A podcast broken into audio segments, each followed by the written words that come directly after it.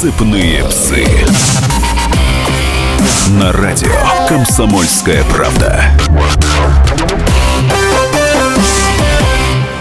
Здравствуйте, люди! В эти дни между Днем защитника Отечества и Международным женским вновь на первый план вышли вопросы войны и мира. Настанет ли мир в Сирии, как то нам обещают? Прекратится ли война? Как это повлияет на ситуацию в России и в мире? Именно об этом мы сейчас поговорим с человеком, который многое видел, многое знает и уж точно разбирается в вопросах войны и мира, ибо это человек искусства. Добрый вечер, с нами Иосиф Леонидович Райхельгаус. Добрый вечер, Иосиф Леонидович, Да, спасибо, что вы к нам пришли.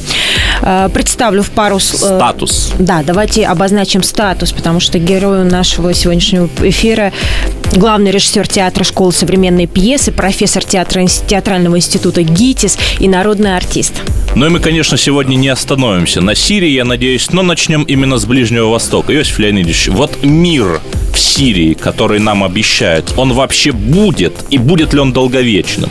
Ну, вы знаете, я думаю, что на этот вопрос вам даже не ответил бы трижды профессор Сатановский, который занимается этим всю жизнь, а я э, так же, как и все наши, ну, не все, далеко не все, многим это, извините, безразлично, но а так же, как соотечественники, которых это интересует, я могу это только э, комментировать, только как-то а- а- от себя понимать. И главное, что я понимаю в этой ситуации, для меня самый положительный момент, просто замечательный, вот как, как ни странно, вот в разговоре о войне и мире, самый замечательный, э, что состоялся телефонный разговор извините, президента великой державы России с президентом великой державы Америки. То, что, причем такой разговор принципиальный, разговор, в котором два выдающихся лидера сегодняшней мировой политики договорились о том, что хватит стрелять, давайте попробуем установить мир. Понятно, что это очень сложно, практически, так, я думаю, что практически невозможно, и могу даже там объяснить, почему я так думаю. Иосиф Леонидович, а это означает прекращение холодной войны? На ваш Нет, взгляд? конечно, но это хоть какая-то попытка, потому что если сегодня включить все центральные каналы нашего телевидения, причем я их э, так, ну как сказать, мне странно их осуждать, потому что я сам там регуля- регулярно появляюсь и тоже пытаюсь что-то выкрикнуть. По-другому не могу сказать, потому что уже цивилизованная дискуссия с целью э, выяснения истины давно ушла из наших центральных телевизионных каналов, да и не, не только центральных. Тоже пытаюсь что-то выкрикнуть, но мы давно уже занимаемся тем, мы, телевидение, что травим, что подогреваем в людях такое агрессивное состояние. Ну вот- Это касается не только э, ситуации, это касается ситуации со всем миром. Невозможно жить в, раздр... в раздрае, в, в раздрызге Ну вот- с миром. Это неправильно. Иосиф Я в этом убежден. вы как человек культуры. который- началом Да. нашей программы сказали, что вы телевидение не смотрите. Вы откуда же знаете это, что телевидение травит кого-то? Ну, слово «не смотрите» — это такое слово, знаете, э, образное, потому что я все равно, э, я все равно не могу жить в этом мире, я не могу жить при этом телевидении, при этих газетах, при... я не читаю «Комсомольскую правду», но Это мне достаточно было, но мне достаточно было только что перед вашей газетой вот пролистать, перед, нашей встречей, пролистать несколько страниц, и я могу подробно поговорить. Извините, конечно. А вы готовы у меня сейчас жизненный опыт. поговорить? Вот у у меня меня «Комсомольская жизненный правда». опыт. Ты что готов? Я только что пролистал. Там Не-не-не, пе- вы- вы первая там- страница, Да, что, давайте, что случилось с Давайте. Собчак. Вторая страница, Нет, что где- где- случилось. стоп, стоп, стоп, да нет, где, ну где тут Ксения Собчак? можно я вот я только что номер не лежал. тот вот, номер, это ну, не наверное. номер. Нет, там карточка была приклеена. А. Там э, что случилось в семье у, у, э, Хворостовского, что случилось. Ну, ребят, если вот это первые шесть страниц, то значит давайте этим будем жить. Я сейчас не, я никого А не, не Что плохого в семье Хворостовского? Плохого вот там написали, что умерла. Я успел, видите, это прочесть. А то при этом я читаю «Комсомольскую правду» впервые за последний год. Так, а ваши претензии-то? в? Претензия не в том, что у меня нет к вам претензий. Это Да. я понимаю ведь, что вам нужно газету продавать. И я понимаю, что э, центральным каналам нужно рейтинг поднимать. И э, я все это очень, я тоже понимаю, что мне, мне в театр очень важно, что пришли зрители. Так Но у каждого из нас претензии в том, что мы либо хотим, вот мы давайте вернемся к Сирии и вернемся к ситуации, например, с Украиной и вернемся ко многим Но вы на вопрос Ну, Я хочу ответить, вы не даете. Вы все время меня перебиваете, заметьте. Я хочу ответить. А мой ответ прост. Либо мы хотим найти истину, либо мы хотим сформировать некое мировоззрение нашего слушателя или телезрителя, которое должно быть таким. Сформировать почему-то. Из-за социального заказа, из-за денег, из-за политических убеждений. Вот о чем идет речь. Иосиф Дальше могу о Сирии говорить. Подождите, Да. подождите. Мгм. Вернемся к Сирии вот чуть позже. Вот вы сказали, что СМИ формируют общественное мнение. Конечно. Вот недавно в Великобритании вышел сериал «Третья мировая. Взгляд из бункера», где Россия по сюжету сериала Да. атакует, применяет тактическое ядерное оружие, а несчастно европейцы... э, Естественно, да. это также Вот. тенденциозно. Это, это- я не видел этого сериала, но слышал уже о нем. Если так, это та- такая же, ну, как сказать, такая же демагогия, такое же неуважение к нормальному, простому человеку, чтобы дать Со ему возможность. Со стороны любых СМИ. И западных кто? Вот вы говорите западных, западных, западных. Вы тем самым... Вы три тем раза сказали западных, в три форми- раза больше, чем я. не даю. Не, слушайте, если вы хотите что-то узнать от меня, дайте, спросите и дайте В возможность программе ответить. «Цепные псы». Но это ваше право. Поверьте, что я не менее цепной пес и занимался вашей профессией не меньше, чем вы. И э, то, чем я сейчас занимаюсь, режиссура как практическая психология, тоже э, могу выйти с вами, вот уже вышел на площадку. Юрий Поэтому- Леонидович, но вы Да. же имеете непосредственное отношение к политике, верно? Мы же не Нет, просто так почему вас пригласили. непосредственное? Вы же участвовали в президентских выборах, э, парламентских выборах, да, президента э, Владим- э, Ельцина. Нет, э, Владимир речь Ну, я участвовал, да, как режиссер. Вы правы совершенно. Это было в 96-м году. Мне это было очень интересно, Расскажите профессионально. про это. Ну, я готов про это рассказать, но это, э, во-первых, это Ну, такой давайте об этом мы абсолютно чуть позже к этому факт. и- вернемся. да. К сожалению, мы вынуждены уходить на перерыв. Это Иосиф Райхельгаус. Оставайтесь с нами, потому что переключаться некуда. Цепные псы. Каждую субботу с 16 до 17 часов на радиостанции «Комсомольская правда» я, Леонид Альшанский, почетный адвокат России, веду передачу «Народный адвокат» и отвечаю на ваши вопросы по проблемам административного права, ГАИ, таможенник, пограничник, гражданского права, дачной амнистии, земельных отношений, обманы страховых компаний. Обо всем этом вы услышите в наших передачах каждую субботу с 16 до 17 часов. Цепные псы. На радио «Комсомольская правда». Эфир продолжается, я напоминаю, что у нас в гостях Иосиф Леонидович Райхельгаус, главный режиссер театра школы современной пьесы. Все-таки, возвращаясь к теме Сирии, Давайте вернемся к теме касательно Сирии. Башара нашего Асада. Ну вот сегодня поступила такая новость, что Башар Ас, так как э, Да-да. Россия и США решили э, прекратить военные действия, но при этом они продолжают бомбить э, Террористов. те- террористов, Башар Асад идет навстречу оппозиции или террористам уже э, кто как э, и готов да и готов уйти на мир э, готов э, провозгласил э, что готов уйти с поста президента Да он уже не первый раз это раз вот вы провозглашает. верите в игру э, Башара Я, Асада понимаете, я, я ведь очень хорошо понимаю, что там ну, настолько непростая ситуация. Там несколько тысяч группировок боевых. Они меняют знамена по несколько раз в день. Отделить тех, кто э, та- так называемый, как они там называются? Террористы Умеренные. и- Умерен, вот я слово умеренный сказал. Умеренная позиция от неумеренной, от террористов. Это, ну, практически невозможно. Замечательно, еще раз говорю, что две великих державы хотят этого и пытаются это. Мало того, и, и имеют все-таки, вот это сейчас будет понятно в ближайшие дни, какие есть рычаги, какие есть рычаги у России на, на, на садовоздействие, какие есть рычаги у, эм, у американцев американцев на, на оппозицию, на ту или на другую оппозицию. Сейчас все понятно, хотя я понимаю, вот готов опять же пари держать, что в ближайшие дни и с той, и с другой стороны начнутся рассказы о том, что вон те первыми начали стрелять, вон те первые нарушили перемирие. И вот здесь очень важно, как мы себя поведем. Мы с американцами. Еще раз говорю, для меня самый важный момент, для меня как для гражданина России сегодня важнейший момент, что наши президенты разговаривают. Да, Мне хотелось бы, чтобы они говорили. разговаривали по мной. Вот я просто Да. не закончил. А мне хотелось бы, чтобы они также разговаривали по Украине, чтобы они также разговаривали по Европе, чтобы они также разговаривали по странам Балтии, чтобы они разговаривали по очень многим вопросам, которые сегодня стали, э, к сожалению, Дай-то бог, чтобы. Барак Хусейнович к вам прислушался. Вопрос Барак в другом. Хусейнович Вы уже оскорбление. Вот в вашем Так эфире. почему? Ну Почему? потому Почему? что я же вижу вашу, я же слышу И вашу, инт- я Не, а в режиссер. чем оскорбление? Но В том, что вы без уважения относитесь. Ох, да, я должен Да. биться. О, Нет. великий Барак Вы должны Хусейнович, биться, потому что меня. если мы уважаем нашего президента Владимира Владимировича Путина, Да. мы должны уважать президентов великих стран. А в чем неуважение? стран. А в чем Ну, неуважение? В том, что вы заведомо Барак Хусейнович, это такое... Вы знаете, отчество по-русски Да это уважительно. знаю. Это, Вы Да. знаете, что у него нет отчества. Вы же Эд, хорошо это знаете. есть режиссер, Нет, вы это прекрасно знаете, что у него нет. Нашел, нашел, нашел. Его не обмануть. Да, все-таки, э, говоря вернемся. оппозицию, да, вы представляете, если бы я сейчас с иронией сказал о нашем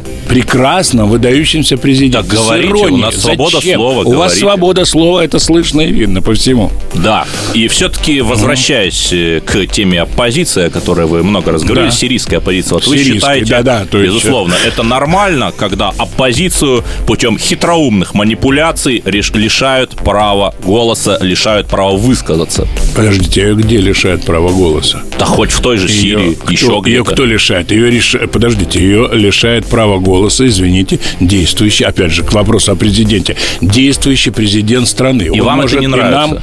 Да подождите, я не сказал, что мне это не нравится. Вы, я еще раз говорю, если вы меня спрашиваете, дайте мне ответить. Ох. А то вы, вы спрашиваете и тут же за меня отвечаете. Ну так мне, мне, конечно же, не нравится, когда в стране отсутствует свобода слова. В Сирии в данном случае, когда действующая власть не просто не дает высказаться оппозиции, а, извините, бесконечно стреляет, а оппозиция стреляет в обратную сторону. Поэтому если там уже более пяти лет убивают людей, вот это самая главная трагедия. Убивают людей. И если мы, Россия, вместе с американцами можем этих сохранить жизнь этим людям, вот это и есть главная задача наших великих стран. Понял.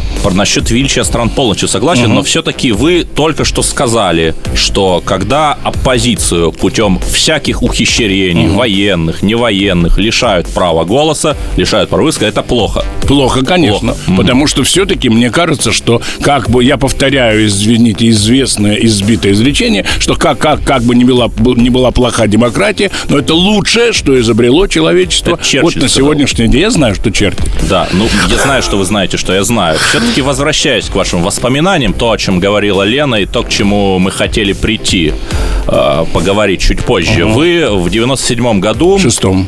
Нет, Если в то, о чем говорила не, не, не, Лена. в Лена говорила про Ельцина, 1997 верно? Давай году напомним, про что мы вы говорили. участвовали в подготовке послания, Послание при- Ельцина да. к закон- Еще раз говорю, что вы ошибаетесь. собранию. 96-й год это был. Ну, хорошо. Конечно, да, но это мелочи. Ну да, извините, да, Это был просто, это была знаменитая ошибиться. ситуация перед тем, как Борис Николаевич Ельцин, уважаемый президент, первый президент Российской Федерации, вот он долгое время, если помните, болел, он долгое время не выходил Ситуация вообще к людям. Да, и вот он должен был первый раз, первый раз выйти к Федеральному собранию с посланием.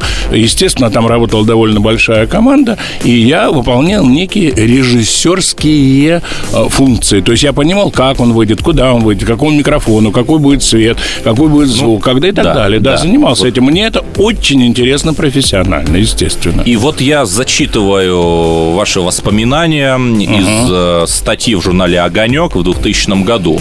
Одна из самых непростых простых проблем было связано с микрофонами в зале. Это там, где он Да, читал послание. да, это в Кремле, Важно да. было не допустить до микрофонов ораторов, которые могли бы вклиниться с вопросами посреди выступлений президентов. Да, и вот вы пишете, проблема решалась довольно простым, хотя и лихим способом. Как только президент начал говорить, микрофоны нужно было отключить. То есть я правильно понимаю, что вы только что сказали, что лишать оппозицию слова это плохо, но сами же участвовали в лишении позиции слова. Да, я скажу, я участвовал в очень непростой задаче, в задаче возможности обеспечить президенту донесение своего послания без, ну, не знаю, без помех, без э, э, устроенных провокаций в, в зале, э, где находилось, э, ну, где находилось это самое федеральное собрание. Естественно, мне профессионально было, еще раз говорю, во-первых, мне было граждански, это очень важно, как, как человеку, как гражданину, ибо я считал, что все, что, ну, все многое из того, что тогда делалось, было, да, делалось, я имею в виду, э, и президентом, и правительством, и э, теми, кто, кто организовывал вот это самое президентское послание, это серьезнейшее, как вы понимаете, мероприятие, серьезнейшее дело, я считал, что это э, для пользы государства, это для пользы людей, э, ну, для пользы людей, живущих в этой стране. Но при этом вы В же стране лишали. только, не Да, Конечно. но при этом вы Ну, же да, лишали. конечно, а в какой еще? Так вы в этой стране В этой, а я, я в какой стране живу, по-вашему? Иосиф Леонидович, но при этом вы же Оговорка лишали меня. права другую сторону, верно? При этом вы лишали я, права я лишил другую права сторону. срыва выступления президента. А откуда вы знаете, что мог быть срыв? Естественно, это готовился. Ну, я много чего знаю. Или знал. Э, Естественно, и это совершенно понятно, что если, если существует ну, так скажем, агрессивное большинство или агрессивное меньшинство, то оно будет а, хотеть и бу- будет стараться сорвать это выступление. Мало того, мало того, это э, происходит всегда и везде. И э, дело, дело здесь только в том, чтобы остаться ну, в конституционных, в правовых рамках. Вот Так, это а важно. А это является ли правовой рамкой, Да. например, выключать э, микрофоны у Если- оппозиционеров Протокол. других политиков Если мы и так договор... Кон- Вот и вы, это вы сейчас нарушаете протокол. Потому что если по протоколу выступает президент или выступающему дано 5 минут, то, наверное, наверное, правильно ему дать выступить. Протокол, по протоколу. Ну, вы сейчас не наверное, ему, наверное, ему э, не, не, не, не- не- как бы, наверное, ему не плохо, если ему там сорвать выступление. Ну, я не могу сформулировать. понятно. То есть, Да. вот исходя из этой истории, мы понимаем, что, в принципе, политика – это большая игра. Конечно. А политики – это хорошие Я актеры. абсолютно в этом убежден. То есть- Не случайно Владимир Вольфович, простите, что называю, Владимир Вольфович Жириновский не случайно дважды выходил на сцену нашего театра. И должен вам сказать, что он выглядел выдающимся артистом. Рядом с ним были э, знаменитые народные артисты. Зрительный зал в восторге воспринимал актера Владимира Вольфовича Жириновского, который Иосиф- играл персонаж Жириновского. Он это делает Иосиф регулярно. Леонидович, да. а Камео называется, Вот да? если хорошо, вернемся к моему вопросу, я все-таки Да. дозадам его, да. Если э, политики это все-таки очень талантливые актеры, то исклю- значит это исключает изначально их искренность по отношению к людям, Почему к ну как же, Разные они же есть играют театральные роль, разные они есть же играют театральные некую роль, системы. они- то есть это исключает все-таки их искренность. Нет, а вы изначально. знаете, разные есть театральные системы. Например, э, общепризнанная в мире театральная система Станиславского как раз, и вот это уже моя прямая профессия, как раз заключается в том, что из человека, из человека, э, у человека максимально востребована его реальная природа, его реальные мысли, его реальные чувства, то есть его реальное содержание. Но он путем технологии определенной умеет их выразить. Поэтому мог- может быть политик, очень искренний человек. И между тем время летит быстро, нам надо уходить на перерыв, но вы останетесь с нами, потому что переключаются только трусы. Сыпные псы. Шлись они в чистом поле, и начали они биться. Каждый за свою правду. И не было в той битве ни правых, ни виноватых. Звон стали. Крики поверженных. Самый беспощадный проект радио «Комсомольская правда». Радио «Рубка». Столкновение взглядов, убеждений и принципов. У гостей в студии всегда полярные мнения. Слушатели участвуют и голосуют. Нам есть о чем поспорить. Остро, жестко, жестоко. Программу «Радио Рубка» слушайте на радио «Комсомольская правда». Каждую среду в 18.05 по московскому времени. Сыпные псы. На радио «Комсомольская правда».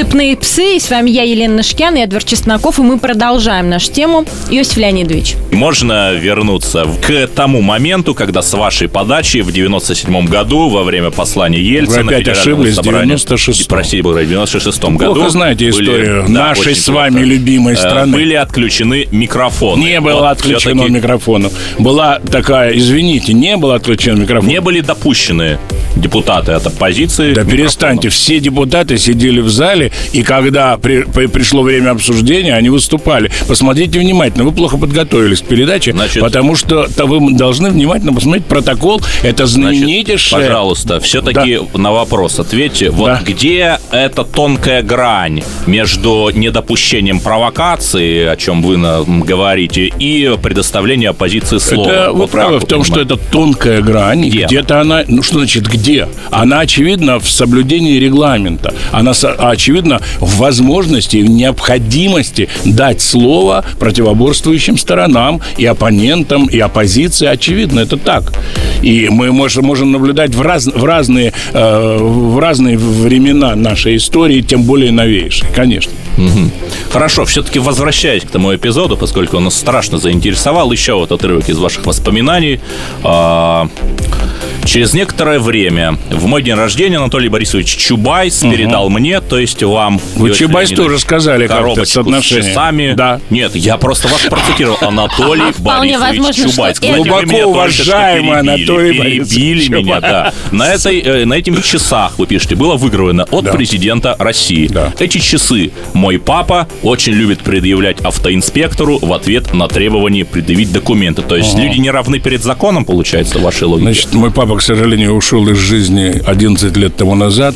Мой папа герой войны, расписавшийся на Рейхстаге, кавалер там боевого красного знамени, двух орденов славы, представленных третьим. Так что вот э, мой папа, я э, это написал э, в, в- в книге художественной. И это мои художественные комментарии. Да, мой папа, договариваясь с автоинспектором, э, показал ему часы, подаренные я папе дал носить, считая, что он, он заслужил носить такие часы. Они до сих пор у меня хранятся. Так же, как у меня, кстати, хранятся часы с автографом Владимира Владимировича Путина и э, там ордена, э, которые я, я получил от нынешнего президента России. Так же, как и хранится с, с огромной ну, как, гордостью у меня хранится благодарность Бориса Николаевича Ельцина, не только часы, а благодарность за участие в подготовке президентского все-таки послания. хорошо или плохо-то, когда нет равенства людей перед законом? Почему нет равенства Как? людей? Да есть ну, показывать людей. милиционеру часы с автографом Слушайте, президента. ну вы это не так хорошо. невинны, вы просто так. Ну, значит, папа был неправ. Жаль, что мы не можем папе сейчас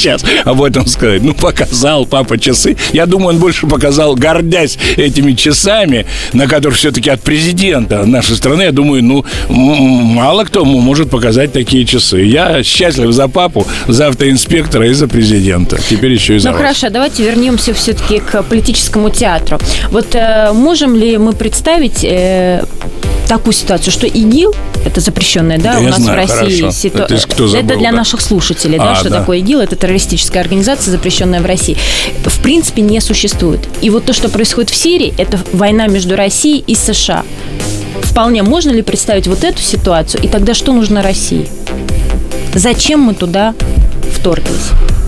Вот я пришли. думаю, что я думаю, что вот видите, Лингва пропаганда. Я думаю, что э, там, там не одна задача. Там есть некие глобальные задачи, а именно вот этот самый двухполярный мир, который мы уже э, довольно продолжительное время не просто проповедуем, а, извините, э, устанавливаем. И правильно делаем, в общем-то. мы имеем нет? право на Почему? то, чтобы... Ну, мы каждая страна думает, что она имеет право. Поэтому мы с Но вами... мы претендуем, верно, на это? Конечно, Каждая претендуем. страна Поэтому думает, Сирия такой претендуем. плацдарм, такое место, где это право можно подтвердить, извините, где это право можно э, доказать, э, даже э, продемонстрировав силу нашей авиации.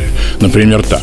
А кроме этого, мне кажется, что все-таки мы, как бы сейчас вот наши средства массовой информации не, не, не шумели не кричали о том, что весь мир враги, нас окружают враги, там НАТО летает над Прибалтикой, ну, много чего мы кричим, но на самом деле мы живем в мире все-таки, в огромном, таком сяком, он может нам нравится, не нравится, но мы живем в мире. Это нельзя жить, я не знаю, в многоквартирном доме, считать, что ну все соседи плохие, а мы одни хорошие, вот все мусор там выносят, не знаю, там мусорные баки, а мы хотим его выбрасывать там возле лифта. Поэтому все-таки мне кажется, что, еще раз говорю, самый положительный момент на территории этой Сирии – это наша возможность договариваться, в данном случае, с таким глобальным партнером, больше он или меньше нам нравится, как Америка. Поэтому я еще, еще, я думаю, там много задач.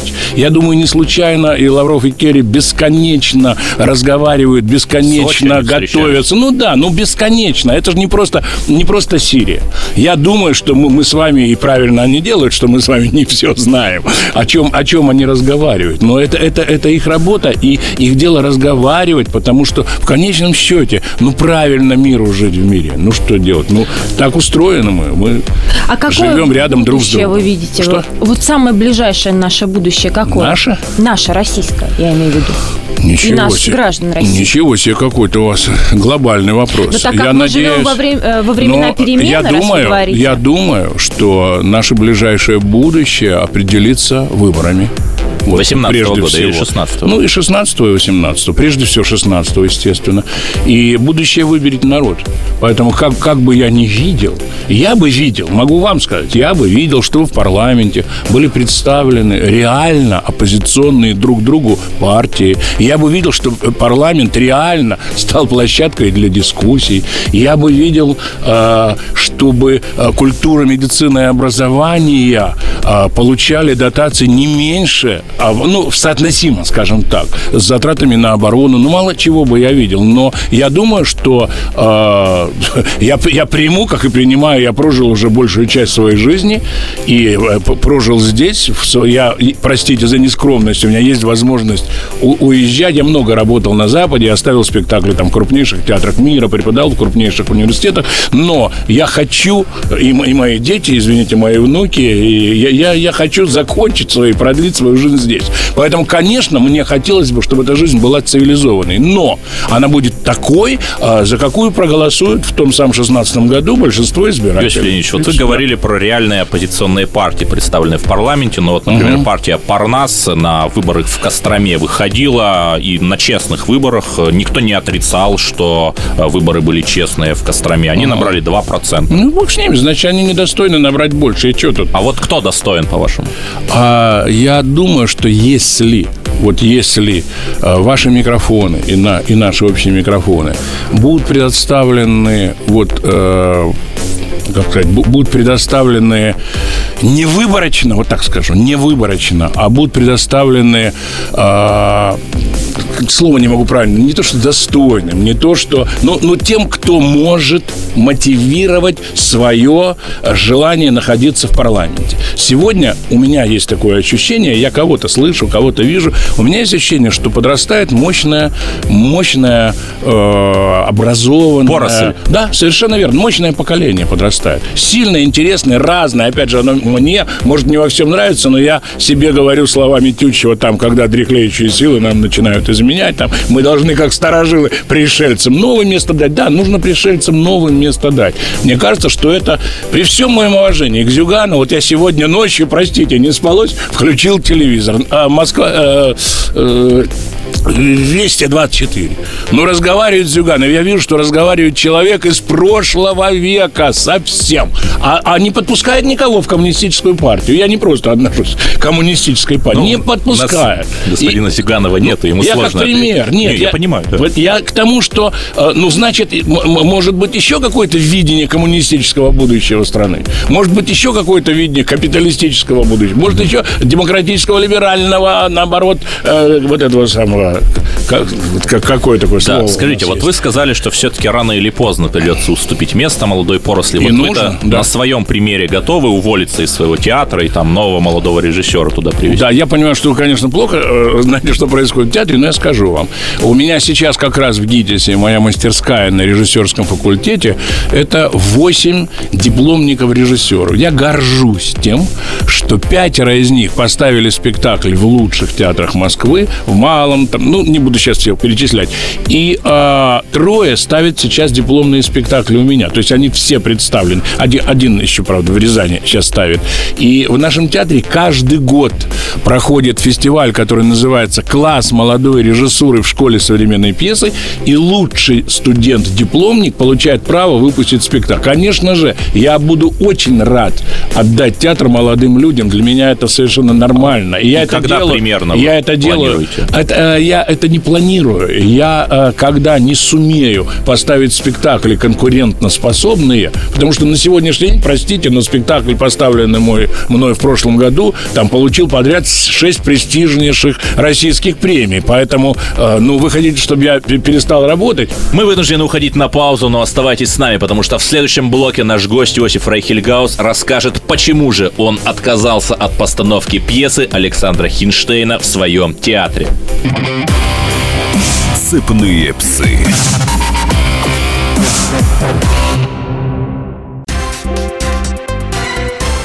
Все проблемы ему по колено.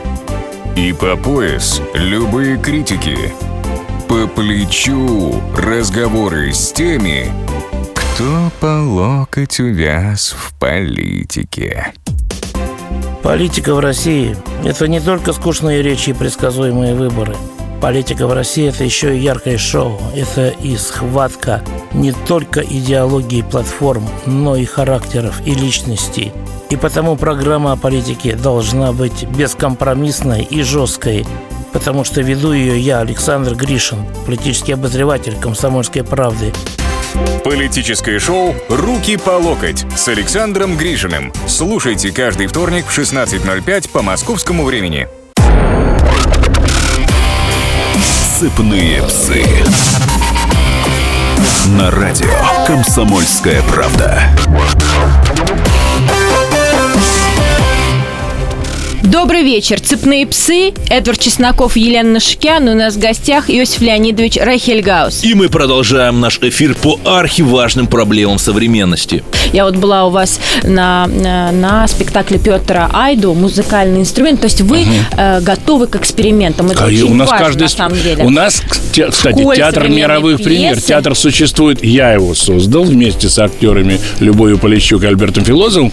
И о, он существует 27 сезон. У нас прошло более 70 мировых премьер. Понимаете, что это такое? Это только первый... До нас никто этого не делал и не ставил. Хорошо, мире Леонидович, давайте театр. вернемся к папиным Да. часам все-таки. Так, это не 70 папин, это моя. Ну, ваши часы, которые перешли к папе, да, к этой истории. В 78 году вас освободили от должности режиссера-постановщика театра Станиславского. Да. И из-за чего? Из-за того, что у вас не было московской прописки. Ну, почему не было? У меня отобрали. Это была, А, абсолютно бандитская акция тогдашнего э, управления культуры города Москвы. Это была абсолютно э, такая реализована абсолютная политика запретов. Поли... Я ненавижу советскую власть, вот говорю это открыто и, и, и продолжаю ненавидеть, потому что это была власть, которая не давала людям свободно ни работать, ни разговаривать. Нет, же Ну ставили хорошо, а вот в 70... Конечно, а, нет, ставил. можно я закончу вопрос? А, ну, У нас закрыли вопрос. театр, но и вам интересно, я могу вам подробно Вот почитать, это тоже описано. Иосиф так да. Вот в 79 году вы уже стали режиссером Московского театра Пушкина уже? То есть буквально через какое-то недолгое время. Не-не-не, Как вы- мне два как- года, я расскажу, мне два Вот года. как, не- хорошо, как вы получили эту московскую прописку, раз вам дали? Я не подождите. У меня была э, московскую. Я приехал, я учился э, в Санкт-Петербурге, приехал в Москву, поступил в ГИТИС, окончил ГИТИС. Мне предложили работать в театре «Современник». Я работал режиссером Московского театра «Современник». Долго здесь жил, и потом вместе со своими коллегами, с Анатолием Васильевым и ныне великим режиссером мирового уровня, который, к сожалению, ставит в Париже, а не в Москве. Для меня, к сожалению, не дают в Москве работать. И Борисом Морозовым, который сейчас главный режиссер театра российской армии, мы руководили театром Станиславского. Руководили так, что полупустой театр за один сезон стал самым прекрасным, самым знаменитым. Нас стали разгонять. Меня первого, меня попросили паспорт зачем-то и поставили штамп «Лишен московской прописки». А я до этого в Москве жил 12 лет, просто жил. И на следующий день повесили приказ в связи с отсутствием московской прописки освободить от работы. То я в прописка у вас течение... была? Конечно, но я же... Как она собственно, мы это и появилась? хотели. Сейчас, Как она подождите, вы, вы о разном спрашиваете. Мы сейчас говорим о том, как ее лишили, а как появилась, скажу. Я два года а, после этого не приезжал в Москву и работал, и ставил спектакли в Хабаровске, в Омске, в Понятно. Липецке, ну, в Минске, в разных, в разных, в разных городах. Кстати, очень благодарен за это советской власти, потому что сильно профессионально потренировался. Ну ж не всё ж плохо-то было, Юрий значит. Петр, вы сейчас будете говорить, что не все плохо, пожили бы вы там. А, Юрий Петрович Любимов, великий режиссер, которого тогда же лишили гражданства, которого э, мучили и терзали сколько возможно, он меня, как и других режиссеров, пригласил на работу на Таганку. Естественно, я приехал на работу на Таганку, стал, э, стал работать режиссером. Тогда это был ве- великий, прекрасный театр. Естественно, там вернулась и прописка, вернулась и общага, в которой мы тогда и тогда, которая казалась мне дворцом и раем, и вернулась московская работа. Ну хорошо, а и вот еще одна история, тоже казусная из вашей жизни. В 64 Ну, году, да. буквально за неделю, Через ваш, неделю. ваш э, за неделю учебы в Харьковском театральном Да. институте на факультете режиссуры вас Да. выгнали. Как Выгнали. может быть за, за профнепригодность? Как за неделю могли узнать, что вы профнепригодны? Расскажу, если вы- вас это интересует, э, тогда тогдашний режиссерский факультет, это еще одна, одна история советской власти, тогдашний режиссерский факультет Харьковского театрального института объявил набор на факультет, вот буквально послушайте, факультет режиссура украинской драмы.